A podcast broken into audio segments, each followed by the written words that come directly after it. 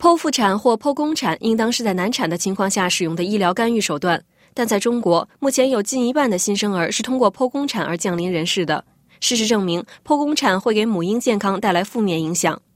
有很多社会因素造成了中国剖宫产率过高的现象，其中包括长期以来过分强调产科医生在分娩过程中的主导作用，而忽视了对助产士的培养，导致医院处理正常分娩的能力逐渐下降。中国要改变这种状况，需要重新设立助产专业学科与助产士职称系列。请听黄丽玲的报道。世界卫生组织和联合国人口基金六月二十日联合发布了首份世界助产服务状况报告。这份报告考察了五十八个发展中国家缺乏助产士的状况，其中没有包括中国。为了进一步了解中国助产服务的情况，我们采访了在围产医学方面有着近二十年临床和教学科研经验的庞汝岩博士。他在退休前曾担任世界卫生组织西太平洋区域办公室生殖健康高级项目官员。庞汝岩在采访中对中国目前的高剖宫产率表达了担忧。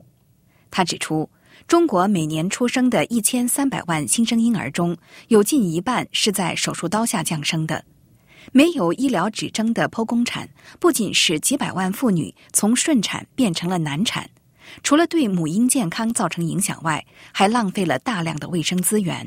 世界卫生组织做一个 global survey，然后我们是随机的取了两个省加一个首都，加上北京，就算三个三个省，每一个省随机的取七个医院，所以一共是二十一家医院，就在三个月时间分娩的一万四千多个妇女，我们就每一个分娩就马上上报，没有这个漏漏报的这种情况。一共呢，它剖宫产率呢是百分之四十六点五，那就是呃很高了，就接近百分之五十了。然后用同样的方法在其他二十四个国家里做的呢，他们的平均呢是百分之二十五点三。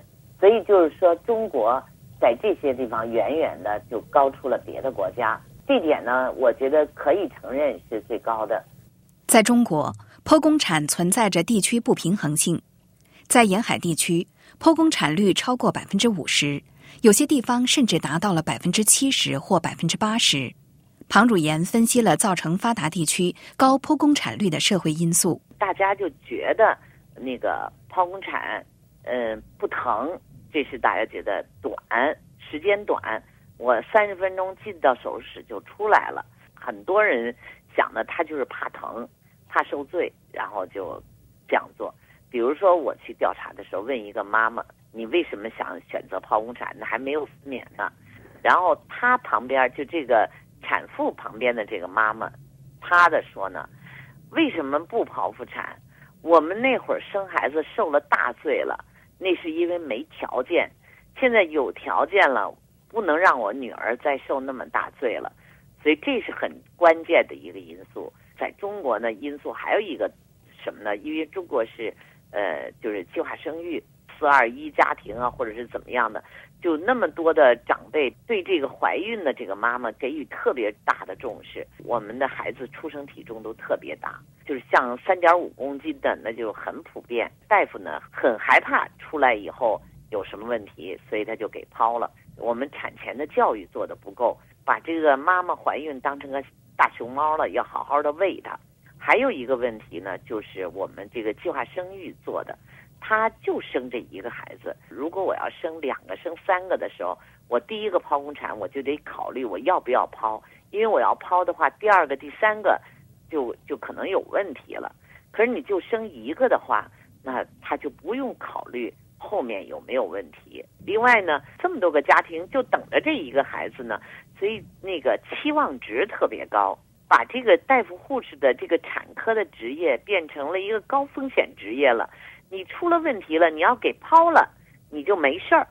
他们就觉得，哎呀，我都做了剖腹产了，这孩子还有问题了，那就是这孩子自己倒霉了，这这是不可避免的了。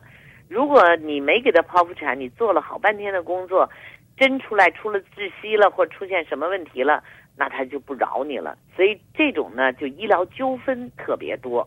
所以，大夫、护士呢，为了躲避这种医医疗纠纷，减少这种压力，所以他剖宫产也多。在西藏、青海和云南等西部山区，医疗服务欠缺，剖宫产率仍然在百分之五以下。许多产妇出现难产时，也未能及时进行手术。二零零九年，中国孕产妇的平均死亡率是约每十万活产婴儿有三十二人死亡，东部地区是十九人，西部地区则达到四十八人。从人数上来说，全国当年有五千到六千名孕产妇在妊娠或分娩过程中死亡。庞汝言强调，在贫困落后地区要加强能力建设，让当地医疗卫生系统在面临难产时有能力开展剖宫产，挽救母亲与婴儿的生命。他同时对那些不必要的剖宫产造成的健康后果表达了担忧。自然分娩，一个从阴道分娩，这是。这是人类一个自然的繁衍过程。你能把百分之五十的这些孩子都从肚子上头都呃拿刀给他拿出来，这个肯定是不对的，肯定是违反自然的。他违反自然的，那就受到一些就得受到这个惩罚了。所以你从妈妈来说，她是一个正常生理过程，应该生完孩子就没事儿了。然后咱们呢，给他拿了一刀，等于他是医疗干预了。然后他得有麻醉的意外，有出血的意外，各种情况，不管有没有意外，他是个病人了。像我们做的这个全球调查，这个一万四千多母亲，这些剖宫产以后的那个，比如妈妈出血呀，或者妈妈住了那个高危的 ICU 啊，这些都要比自然分娩要高得多。这是当时七天的来说。那从长远来说，比如说他在生第二胎的话，那这个瘢痕子宫啊，或者是这个对以后的手术啊，都会有影响的。对孩子来说呢，那现在研究的就挺多的。比如说这个剖宫产的孩子，他有一个就是运动啊，有一个失调的情况呀，或者是他当时生的时候可能由于挤压不好啊，或者有那个吸入啊这些。就是一出来是个无菌的条件，然后这益生菌群坐落到那个肠子里啊，可以造成那个就是剖宫产的那个孩子呃过敏的多呀，哮喘的多呀，这这种研究都是存在的。但是不管怎么说，就是这是一个不正常的现象。在国际上，产科医生、助产士和护士的职业和责任极为明确。但在中国，严格来说，在职业划分和医疗教育中都不存在助产士，这也是造成产科医疗干预过多和高剖宫产率的原因之一。在多数西方国家，助产士需要在接受大学四年护士专业教育的基础上，在经过十八个月的专门培训和资质考试之后，才能成为助产士。中国助产士的来源以中专和大专毕业的护士为主。他们的助产技能多是经过在产房有经验的护士通过非正规的师徒式的传授得来的。这种传授方式没有统一的规范和标准，其质量很难加以保证。以北京大学的护理系为例，大专生在产科见习时间为一周，生产实习三周；本科生在产科见习时间仅为一天，生产实习三周。随着医院剖宫产率的提高，不少学生在见习实习期间连一例自然分娩都没有见过。一九二八年，我们建立了第一所助产学校，到一九五几年的时候，这助产学校已经是很蓬勃发展了很多了。就到文化革命的时候，就把助产室呢就给取消了，就觉得呢我培养医生、培养护士就够用了。可是到后来文化革命完了以后呢，大家觉得这支队伍还是很需要的，因为我们不能说每一个接生都要大夫接生。另外呢，大夫培养起来，他的代价就要比培养一个助产士要多多了。所以很多人呢就提出来要恢复助产教育。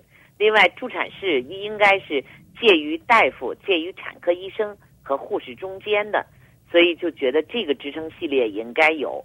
过去这个职称系列也取消了。就没有，现在也是。虽然你是助产士，但是在这个医院里，你提升的这个职称里没有助产士，就是大夫和护士。你技术再高，你也就是护士，都是大夫接生或者是护士接生。所以，对于自然产的一些问题，他没有很好的能力了。所以我们希望有一个正规的助产教育。由于中国在助产领域缺乏完善的临床培训、教育和资格认证体系，在这方面也难以同国际接轨。中国到目前为止仍然没有成为由七十五个会员国和八十八个助产协会组成的国际助产联盟会员，仅以观察员身份到会。中国香港和台湾地区已经成为了正式会员。庞汝言表示，现在不少人都提出要求，在医疗教育体系中单独设立助产专业学科，并在医疗机构中设立助产士职称系列，同时开展相应的置业资格考试，加强对中国专业助产队伍的建设。联合国人口基金驻华代表处在其2011到2015年的国别方案中，将协助中国卫生部加强培训和倡导，推动助产职业制度化的进程。黄丽玲，联合国纽约总部报道。